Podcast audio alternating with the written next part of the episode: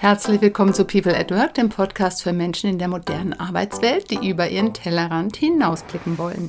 Ich bin Brigitte Ehmann und im People at Work Podcast spreche ich mit Top-Führungskräften und spannenden Gästen aus Wirtschaft und Wissenschaft. Themen sind unter anderem agiles Arbeiten, Remote Work, Digital Leadership, disruptiver Wandel und Corporate Culture. Wer bin ich? Ich war 27 Jahre in verschiedenen Wirtschaftsunternehmen in unterschiedlichen Branchen tätig, unter anderem in der Schweizer Mövenpick-Gruppe als Hotelfachfrau, bei British Airways als Flugbegleiterin und dann im Personalbereich, zuerst bei Novartis Pharma und dann 18 Jahre bei Pro7 Sat1. Bei Pro7 Sat1 war ich unter anderem Personalleiterin für Deutschland, Österreich, Schweiz, 1000 Mitarbeiter und seit einigen Jahren bin ich jetzt Executive Trainerin, Coach und Beraterin. In meinem Buch Agile Methoden bei Springer Gabler 2019 erschienen, analysiere ich anhand von zahlreichen Praxisbeispielen innovatives Arbeiten in Gegenwart und Zukunft. Was tue ich? Ich begleite Unternehmen in Veränderungsprozessen, ich führe Menschen und Unternehmen durch Veränderung. Meine Mission ist Empowering People is my passion. Ich bin überzeugt, dass mit leidenschaftlichen, offenen und positiv denkenden, selbstverantwortlichen Mitarbeiterinnen jedes Unternehmen erfolgreich werden kann. Die Fähigkeiten können bei echtem Interesse und Talent von jedem erworben werden. Für die persönliche Haltung entscheidet sich jeder Mensch selbst. Deshalb rate ich Unternehmen Hire for Attitude, Train for Skills. Im heutigen Podcast möchte ich über ein Thema sprechen, was uns wohl alle aktuell am meisten beschäftigt und gleichzeitig eines meiner Fokusthemen ist. Wie sieht die Arbeitswelt der Zukunft nach bzw. mit Corona aus?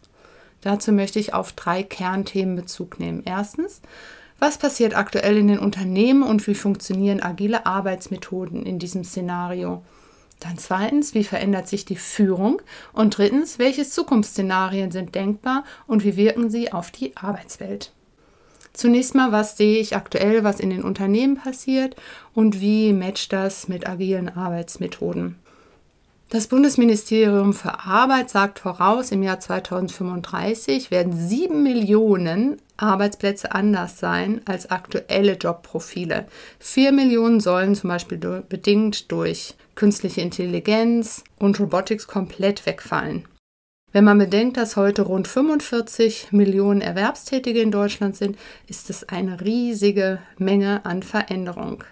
Aktuell läuft es so, dass in Teamworkshop, in den Jahresworkshop, die ich mit meinen Kunden durchführe, Führungskräfte darüber diskutieren, was äh, für Veränderungen zu erwarten sind und wie sich die Unternehmen jeweils darauf einstellen können. Daraus werden dann Kernthemen abgeleitet und eine Jahresagenda und letztendlich Ziele für die Mitarbeiter.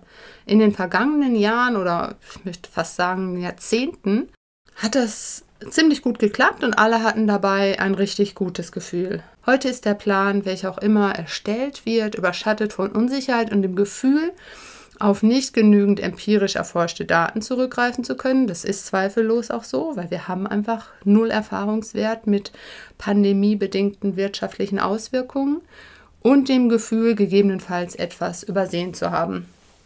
Deshalb, und das ist die gute Nachricht, steigt die Offenheit auch etwas anderes mal auszuprobieren, mal anders zu denken oder auch größer zu denken und damit die Offenheit für agiles Arbeiten und auch für die Arbeit mit agilen Methoden. Inzwischen nutzen wir deswegen sehr oft das Businessmodell Canvas, um in einem Businessmodell auf einer Seite komplett das eigene Geschäftsmodell einfach darzustellen. Canvas heißt ja Leinwand und das ist eine Darstellung von Alexander Osterwalder entwickelt, das Businessmodell auf einer Seite darzustellen. Also zu sagen, was ist das Werteversprechen an unsere Kunden, die sogenannte Value Proposition? Was sind überhaupt unsere Kunden? Wen haben wir aktuell? Wen wünschen wir uns vielleicht aber auch noch als Kunden?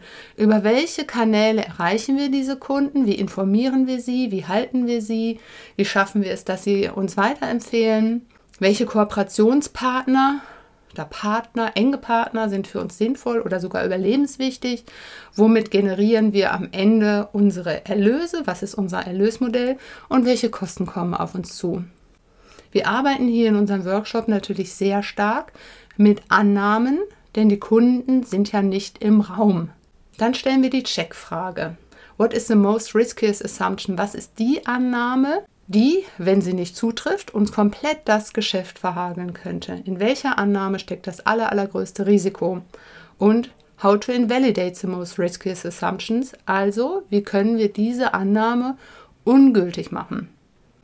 Bei der Arbeit mit dem sogenannten Validation Board ist es wichtig, sehr ehrlich da auch zu sich selbst zu sein und natürlich im nächsten Schritt herauszufinden, was ist dran an dieser Annahme. Und das bekommt man nur heraus, indem man mit den Kunden tatsächlich auch spricht. Also hier heißt es im Modell, im Validation Board immer get out of the building. Also sprich mit den Leuten. Zum Beispiel, was jetzt viele Unternehmen machen, ist komplett neue Raumkonzepte entwerfen. Ein Kunde war kürzlich von der Annahme ausgegangen, unsere Mitarbeiter wollen ab sofort alle ausschließlich im Homeoffice arbeiten. Wenn diese Annahme sich als falsch erweisen würde, geht das komplette Raumkonzept in eine falsche Richtung. Und da empfiehlt es sich natürlich, mit den Mitarbeitern zu sprechen. Im nächsten Schritt checken wir dann noch die Einflüsse auf unser Geschäftsmodell nach der sogenannten Pestel-Analyse. Hinter den sechs Buchstaben Pestel verbirgt sich die Abkürzung Political, Economic, Social, Technological, Environmental und Legal, also die Einflüsse, die aus den einzelnen Bereichen auf das Geschäftsmodell einwirken. Neben dem Business Model Canvas gibt es sehr spannend und sehr gut zu nutzen bei der Karriereentwicklung das Business Model U. Da geht es um genau das Gleiche, aber bezogen auf die eigene Person, auf die Persönlichkeit. Ich nutze das im Coaching sehr viel, also das persönliche Erfolgsmodell zu finden. Wem kann ich helfen? Also was ist meine persönliche Value Proposition? Wer benötigt meine Hilfe? Für wen ist es sinnvoll und ein Mehrwert? Also was sind meine Kunden? Und was für Kooperationspartner kann ich finden? Was ist sinnvoll? Kann ich jedem wirklich ans Herz legen? auch Führungskräften, das mit ihren Mitarbeitern zu machen, denn Mitarbeiter verstehen dadurch viel besser, wie sie zum Unternehmenserfolg und zum Teamerfolg beitragen. Beim Business Model U funktioniert der Check mit der Pestel-Analyse im Übrigen ganz genauso großartig, noch ergänzt um den Einfluss im Privatleben. Neben den vier Modellen kommen wir jetzt zu einem, was aus meiner Sicht in der Zukunft die größte Bedeutung haben wird, nämlich dem Lean Startup Modell nach Eric Ries. Das wohl bekannteste und super perfekte Beispiel ist der Online-Schuhhandel Zappos. Zapatos steht ja für Spanisch Schuhe. Und Nick Swinburne hat 1998 die Frage gestellt, werden Schuhe im Internet auch gekauft? Bis zu dem Zeitpunkt waren es nur 5%, kann man sich heute kaum noch vorstellen. Das hat super geklappt. Er hat nämlich einen kleinen Prototyp gebaut, eine Online-Plattform, in der abfotografierte Schuhe aus den umliegenden Schuhgeschäften zu sehen waren. Und wenn ein Kunde Interesse hatte oder eine Kundin, hat er das Paar einfach gekauft und versendet. So kam er schon 1999, also ein Jahr später oder knapp anderthalb Jahre später, auf einen Umsatz von 8,6 Millionen US-Dollar hat dann im Jahr darauf ein eigenes Fulfillment Center eröffnet und bis zum Jahr 2007 insgesamt einen Umsatz erzielt von einer Milliarde US-Dollar. Was natürlich Wahnsinn war und die perfekte Grundlage geliefert hat, es an Amazon zu verkaufen. Also er hat ein minimal überlebensfähiges Produkt gebaut mit der Online-Plattform, Minimal Viable Product, wie Eric Ries das nennt und daraus mit ständigem Lernen, Bild, Measure, Learn Methode ein Riesenunternehmen aufgebaut. Das hypothesengetriebene Arbeiten wird in Zukunft Erfolgsfaktor sein und sich auch in Unternehmen und ganze Konzerne ausbreiten. Und ich meine, ganz ehrlich, letztendlich haben wir nichts anderes getan, als in den letzten Wochen als Rapid Prototyping-Zyklen durchlaufen. Wir waren gezwungen, Lösungen zu finden für Themen, die wir noch nie hatten. Wie schaffen wir von heute auf morgen Strukturen im Homeoffice zum Beispiel? Wie regeln wir die Zusammenarbeit untereinander? Welche Tools nutzen wir? Bis zu, wie machen wir HR-Abteilungen überlebensfähig? Und ja, haben dabei ständig Minimal Viable Products auf den Markt gebracht, auf den internen Markt gecheckt. Werden sie angenommen? Können alle damit arbeiten? Sind sie akzeptiert? Bringen sie den internen und den externen Kunden einen Mehrwert? Kaufen sie sie, auch wenn sie nicht bezahlen müssen, aber nutzen sie sie? Also wird das Produkt Homeoffice angenommen, Videokommunikation, Online-Recruiting haben viele von euch, ich weiß ja, wer zuhört, also zumindest einige davon, wir kennen uns ja, ihr habt unheimlich viel ausprobiert, ähm, funktioniert Recruiting rein online, wie funktioniert Onboarding, ein ständiges Lernen, fast täglich verbessert.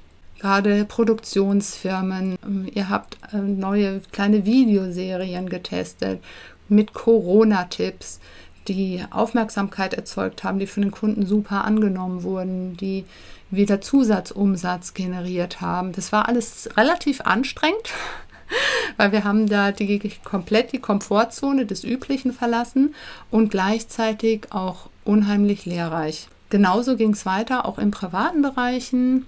Einige haben ihr Business Modell U auch nochmal in Frage gestellt. Manche sind von freiberuflich auf angestellt nochmal gewechselt oder vice versa. Hier ist ziemlich viel passiert in den letzten Wochen. Und das wird in Zukunft weitergehen. Gerade jetzt finden wir für viele unserer Themen neue Lösungen, New Work, Arbeitszeitmodelle, hinterfragen und neue Entwicklung der Führungskultur startet äh, bei einigen Unternehmen. Andere beginnen damit wirklich auch flexible Arbeitszeiten einzuführen.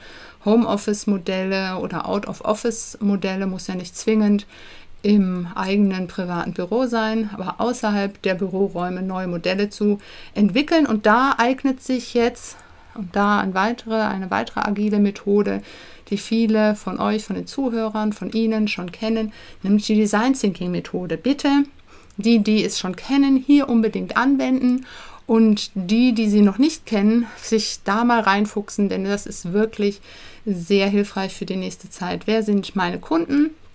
bei dem Thema, was ich gerade angehe, zum Beispiel Arbeitszeitmodell. Wo hat der Kunde seine Schmerzpunkte? Das wird sehr unterschiedlich sein. Mitarbeiter haben andere Schmerzpunkte als Führungskräfte oder der Betriebsrat oder die Geschäftsführung. Alle Kunden natürlich berücksichtigen welche Ziele haben die einzelnen Kunden? Was wäre für die ein Mehrwert, wenn das ähm, Projekt gelungen ist? Also die Geschäftsführung wird wahrscheinlich das einzige Ansinnen haben. Die Geschäftsprozesse gehen weiter, das Unternehmen ist erfolgreich, Mitarbeiter wünschen sich womöglich größere Freiheitsgrade in der Gestaltung ihrer Zeit. Führungskräfte möchten möglicherweise äh, den Teambuilding-Gedanken nicht aus dem Auge verlieren und die Erreichbarkeit der Mitarbeiter in bestimmten definierten Zeiten sicherstellen. Ja, das alles gilt es unter einen Hut zu bringen. Das funktioniert perfekt im Design Thinking Modell. Wie können wir am Ende, es geht ja immer davon aus, Design Thinking Challenge, wir können. Es ist nur die Frage, wie können wir, wie können wir für den jeweiligen Kunden eine Lösung finden. Durchlauft den klassischen Divine Thinking Prozess, macht es in kurzen Zyklen, macht euch nicht drei Tages-Workshop, habt ihr sowieso keine Zeit dafür, sondern sehr kompakt mal einen halben Tag mit den Themen beschäftigt, die bei euch gerade auf der Agenda stehen und durch diese vier Fragen ähm, durchführen. Jetzt haben wir in der Vergangenheit viel über die VUCA-Welt gesprochen. Das ist schon seit vier, fünf, sechs Jahren immer wieder auf sämtlichen Konferenzen und Vorträgen Thema. Die Welt ist volatil, sie ist unsicher, sie ist komplex, also komplex, sie ist ambiguous, es wird weniger vorhersehbar. Wir machen keine Geschäftsmodelle mehr über fünf Jahre, sondern nur noch für ein Jahr oder für zwei Jahre, weil die Einflüsse aus der Umwelt bis dahin schon so stark waren der Markt sich so stark verändert hat, dass es überhaupt keinen Sinn macht. Das wussten wir, das haben wir realisiert. Alle fanden auch die Vorträge darüber interessant, aber passiert ist wenig bis gar nichts. Jetzt haben wir die Zeit der Pandemie, wir haben mehr Druck von außen und damit auch die Chance, doch nochmal anders zu arbeiten als davor. Vor der Pandemie hatte Experimentieren in unseren Organisationen kaum eine Lobby. Wer als Führungskraft experimentiert, handelt in den Augen vieler semi-professionell, also jemand, der nicht genau weiß, was er tut und jetzt ausprobieren muss. Und dominierend sind nach wie vor stärker Perfektionismus, Rationalität, gelernte Systematik. Aber was ich feststelle, was ich sehe, ist die Bereitschaft, andere neue Wege zu gehen, Veränderungen zuzulassen, ist stark gestiegen. Deswegen nutzt die Chance und probiert jetzt mal was aus, was vielleicht noch nicht so akzeptiert ist. Kommen wir nach den agilen Methoden zu dem Punkt, wie verändert sich Führung. Wie wandelt sich klassische, traditionelle, transaktionale Führung in agile, transformationale Führung? Dazu zehn Punkte aus meiner Sicht. Zum ersten Mal ein Check der eigenen Haltung. Wie offen und wie veränderungsbereit, veränderungsfähig bin ich? Wäre ich zum Beispiel bereit, mal meine, meine Führungsfunktion zu tauschen mit einem Peer in meinem Unternehmen? Mal für zwei Wochen oder vier Wochen eine komplett andere Funktion übernehmen. Mein Nichtwissen aus diesem Bereich zu akzeptieren Statt Experte zu sein, abhängig zu sein von dem Wissen der Mitarbeiter, würde ich das tun. Eine große Versicherung hier im Münchner Raum macht das schon seit vielen Jahren. Führungskräfte wechseln für zwei Wochen, alle zwei Jahre auf eine andere Führungsfunktion. Nicht alle freuen sich darauf. Punkt 2, Zutrauen schafft Befähigung. Habe ein positives Bild deiner Mitarbeiter, vertraue ihnen vorbehaltlos und zeige es ihnen, um ihr Selbstbewusstsein und ihre Eigenverantwortung zu stärken. Nur so funktioniert es. Das hat auch nichts mit Neu und Alt zu tun. Das war schon immer so. Jetzt aber noch mal stärker in den Vordergrund gerückt, denn es braucht, dritter Punkt, immer mehr Feedback, schnell Resonanzzyklen, einen Resonanzraum fördern. Ich muss zeigen als Führungskraft, dass ich selber auch offen bin für Feedback, immer Vorbildfunktion und diese Feedback-Kultur auch im im Team und im Unternehmen etablieren, zeigen, dass es funktioniert, dass es möglich ist, dass ich es mir selber auch wünsche. Es gibt inzwischen da einige Tools, so Liquid Feedback Tools, Liquid Democracy kenne ich zum Beispiel. Ja, das sind Online-Tools. Ich würde immer befürworten, das auch persönlich zu machen. Und zwar nicht nur jährlich im jährlichen Feedback-Gespräch, sondern natürlich ständig, zeitnah, Ich-Botschaften mit 3W-Regeln Viele von Ihnen, weiß ich, haben schon viele Führungskräftetrainings auch besucht und natürlich Feedback-Kultur und Feedback-Regeln gelernt, die auch wirklich bewusst regelmäßig anzuwenden, dran zu denken. Natürlich auch positiv, das wird oft vergessen. Feedback sollte zu 60, 70 Prozent positiv sein. Also ich habe beobachtet, du hast dir unheimlich viel Mühe gegeben bei der Präsentation. Das wirkt auf mich sehr engagiert. Weiter so. Das darf man auch mal sagen. Damit verbunden ist natürlich auch das Loslassen. Ich vertraue meinen Mitarbeitern, ich traue ihnen etwas zu, ich gebe Verantwortung an meine Mitarbeiter ab, ohne ständig nachzukontrollieren und doch nochmal nachzufassen und doch nochmal genauer wissen zu wollen. Was anderes ist vielleicht bei jüngeren Mitarbeitern oder wenn man merkt, sie kommen nicht weiter, das anzusprechen, aber ansonsten wirklich die Themen loszulassen. Damit dann auch die Lernkultur im eigenen Unternehmen zu fördern. Das ist dann schon Punkt 5. Nach Loslassen Lernkultur, das Professionelle und Sichere versus dem Unperfekten, Unfertigen, Zufälligen, Unsicheren. Ohne Experimente wird es in Zukunft nicht funktionieren. Wir brauchen immer kürzere Experimente, Rapid Prototyping. Die perfekte Lösung würde zu lange dauern und würde zu viel Geld kosten.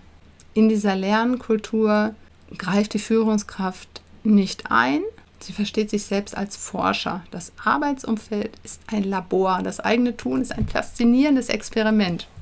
Dann sechstens die Wir-Intelligenz fördern. Eins und eins ist bekanntlich immer mehr als zwei. Bereichsübergreifende, crossdivisionale Teams gründen, um mehr Aspekte im Projekt zu berücksichtigen.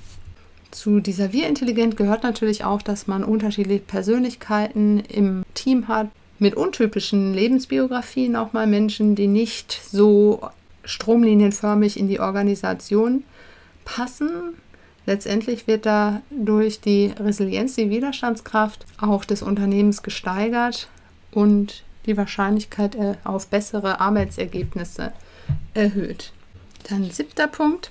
Die Führungskraft macht sich überflüssig. Wer das geschafft hat, hat es geschafft. Also keine Ansagen machen, keine enge Führung, keine monologische ähm, Kommunikation.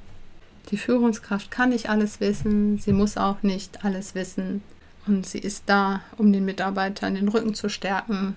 Und die Führungskraft vertraut auf die Eigenverantwortung und die Fähigkeiten der Mitarbeiter. Ein achter Punkt geht in Richtung für äh, Kommunikation in der Führung. Also die dominante Kommunikation, das Monologisieren verschwindet und verändert sich in eine dialogisch-kollektive Kommunikation.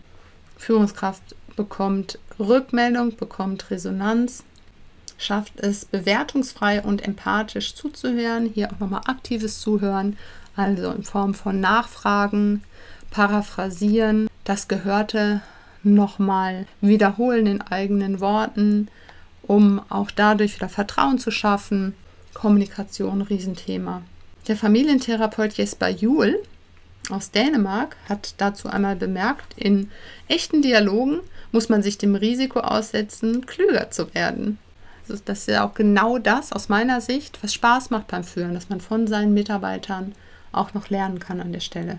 Ja, dann neuntens die neue Rolle der Führungskraft. Eine Führungskraft ist nicht mehr hierarchisch vorgesetzt im Sinne von Ansagen machen, Control on Demand, sondern sie ist Mentor, Facilitator, Coach und schafft damit einen organisationellen Rahmen, der große Freiräume für die Mitarbeiter gibt und damit natürlich auch sehr große Entwicklungsmöglichkeiten. Unternehmen, die das geschafft haben, in denen Mitarbeiter das auch entsprechend nach draußen transportieren, haben auch keine Probleme mit Talentnachwuchs. Talent attract Talent.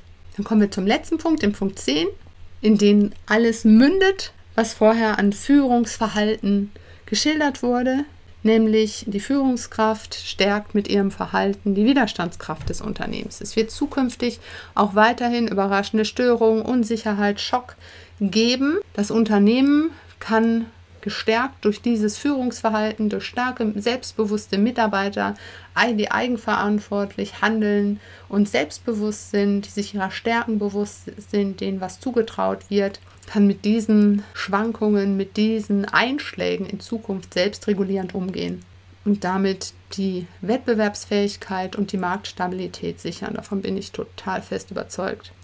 Nach der Anwendung agiler Methoden im aktuellen Unternehmenskontext und der Veränderung in Führung kommen wir jetzt zu dem letzten Punkt, nämlich zu den Zukunftsszenarien. Also welche Zukunftsszenarien sind denkbar und wie wirken sie sich auf die Arbeitswelt und auf die Rolle von HR aus? Ich habe mal so drei ähm, Szenarien gezeichnet. Es gibt ja momentan unheimlich viele sehr positive, sehr kritische, ganz optimistische, die auch viele Chancen aufzeigen und auch teilweise recht beängstigende. Meine erste Zukunftsaussicht ist so die Survival of the Strongest. Also HR, die Personalabteilung, ist so als Überwachungsorgan, so ein bisschen auch als Löwendompteur tätig in diesem Szenario. Es herrscht ein relativ raues Klima, Kampf ums Überleben, Survival of the Strongest eben. Die Führung gestaltet sich so, dass Ansagen von den Führungen kommen, hohes Stresslevel herrscht, ein hoher Druck auf die Mitarbeiter, also dieser Stil von Control and Demand. Unternehmen ähm, stehen unter großen Druck, manche sind schon insolvenz gegangen, manche Privatpersonen tatsächlich auch. Und ja, von der Unternehmenskultur ist es so, dass es wieder stark zurückgeht in die Präsenzkultur statt der Ergebniskultur. Also nur wer am Arbeitsplatz ist und dort ist, ist auch oder erreichbar ist in sehr enger Taktung, ist auch geschätzt und sind die besten Mitarbeiter. Karrierenachteile gibt es im Homeoffice. Es war ja in der Zeit jetzt auch im Lockdown schon ganz gut erkennbar. Also äh, Frauen sind ja im Lockdown auch das von den Rollenverteilungen sehr stark ähm, in die Kinderbetreuung, das Homeschooling fast schon verschwunden. Äh, war bei mir in den Business Coachings tatsächlich auch ein starkes Thema. Wie können wir da wieder für mehr Einbindung, mehr Gleichberechtigung, Gleichbehandlung sorgen? Welche Rolle spielen Betreuungseinrichtungen? Wie kann ich mich sonst noch positionieren? etc. Gesellschaftlich ist eine Ego-Gesellschaft entstanden. Die ganzen guten Vorsätze aus Vor-Covid-19-Zeiten sind vergessen, zum Beispiel gesellschaftliche ökologische Nachhaltigkeit oder Resilienz und Wohlbefinden am Arbeitsplatz. Das wird auch die Arbeitgeberattraktivität äh, spalten. Also wer macht da immer noch einen mitarbeiterfreundlichen Job und wer ähm, tut das eben nicht. Für einige spielt das aber auch gar keine Rolle mehr, weil es wirklich rein ums Überleben geht. Die Rolle von HR wird sehr stark in die Richtung gehen, dass sie eine Governance-Funktion wird, also auf die Einhaltung von Regeln und Gesetzen achten wird, also zum Beispiel auch die Gesunderhaltung, wenn es dann Impfstoff gibt, dass alle Mitarbeiter geimpft sind, dass alle gesund sind, dass alle sich genau an Entfernungsregeln halten, an äh, Hygiene im Sinne auch von Desinfektionsmittel benutzen. HR-Abteilung wird sich außerdem damit beschäftigen, ähm, Mitarbeiter umzuschulen, die auf die Jobprofile nicht mehr passen. Also Reskilling und Upskilling wird ein Thema sein, weniger Personalentwicklung, Wellbeing etc. Das ist so das erste Szenario. Das zweite wäre das Modell von Erneuerung Light. Also HR als Begleiter, Moderator überschaubarer Veränderungen, teilweise Optimierungen. Die Zeit äh, der Pandemie wurde genutzt, um die Organisation ein bisschen schlanker und effektiver zu machen. Das moderates Abschneiden von alten Zöpfen hat stattgefunden. Das Unternehmen wurde fit gemacht für die Zukunft. Organisationsaufbau, Unternehmenskultur und auch Führungskultur bleiben mal grundsätzlich gleich. Es sind Chancen erkannt für virtuelle eigenverantwortliche Zusammenarbeit. Mhm, die Organisation ist ein Tick flexibler geworden. Ich sage immer, sie atmet mehr, reagiert flexibler auch auf Veränderungen. Change-Projekte sind weiterhin vom Top-Management initiiert und von dort auch gesteuert. Es gibt gewisse Nachhaltigkeitseffekte, zum Beispiel bewusstere und gesündere Lebensführung. Die Rollen für HR, die neu da sind, ist zum Beispiel das war ein interessanter Bericht im Harvard Business Manager über 21 neue HR-Jobs. Und in der Phase würde ich mal sehen, den WFH Facilitator, also Work from Home Facilitator, der dafür sorgt, dass ähm, Homeoffice reibungslos funktioniert, dass die Mitarbeiter im Homeoffice auch keine Nachteile haben, sei es jetzt mal in Bezug auf ähm, Onboarding, auf Informationsfluss, auch auf Bezahlung. Dann könnte es sowas geben wie den Distraction Prevention Code, also derjenige, der Ablenkung verhindert, also stärker auch für den Fokus auf die Arbeit sorgt, dafür Tipps gibt, Empfehlungen gibt. HR Data Detective hier kommen, ähm, ja, kommt das Zahlenmaterial einfach nochmal in Fokus für Recruiting, für Talentmanagement, ähnlich wie Personalcontrolling, aber nochmal mit mehr ähm, innovativen Ideen. Also zum Beispiel Kosten für Homeoffice. Äh, welche Kosten werden eingespart? Bezahlt man Mitarbeiter im Homeoffice dann noch eine kleine Homeoffice-Fee, damit äh, es für die auch attraktiver wird? Und Kosten vom Unternehmen ähm, beim Unternehmen gespart werden. Sowas könnte passieren. Dann das dritte Szenario. Im dritten Szenario hat das soziale Miteinander und die Nachhaltigkeit einen extrem hohen Wert. Und HR könnte eine sehr zentrale Rolle in diesem radikalen, disruptiven Wandel auch spielen. Also Nachhaltigkeit, Ökologie sind gesellschaftliche Werte, die unumstritten sind und unumstößlich und an der denen sich das gesamte Berufs- und Arbeitsleben ausrichtet. Unternehmen haben deswegen auch eine Nachhaltigkeitspflicht. Soziale und äh, gesundheitserhaltende Berufssparten sind aufgewertet, sowohl finanziell als auch in ihrer Attraktivität. Und es erfolgt so ein radikaler Wandel. Also Führung ist jetzt wirklich Enabler, Supporter, Facilitator. Mitarbeiterinnen erhalten die größtmöglichen Freiräume, können sehr autonom arbeiten. Change-Projekte können auch bottom-up initiiert werden, also auch von Mitarbeitern. Das ist akzeptiert, das ist gelernt, das ist in der Kultur verankert. Und HR könnte neue Jobs haben, wie zum Beispiel Chief Purpose Officer.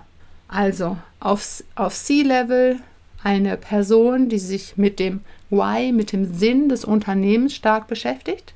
Also das Modell Why, How, What nach Simon Sinek wird, rückt stark in den Vor Fokus. Alles wird am übergreifenden Sinn ausgerichtet oder auch sowas wie ein Human Machine Teaming Manager. Also jemand, der die Kooperation von Mensch und Maschine fördert, künstliche Intelligenz, Chatbots, die Routinefragen beantworten.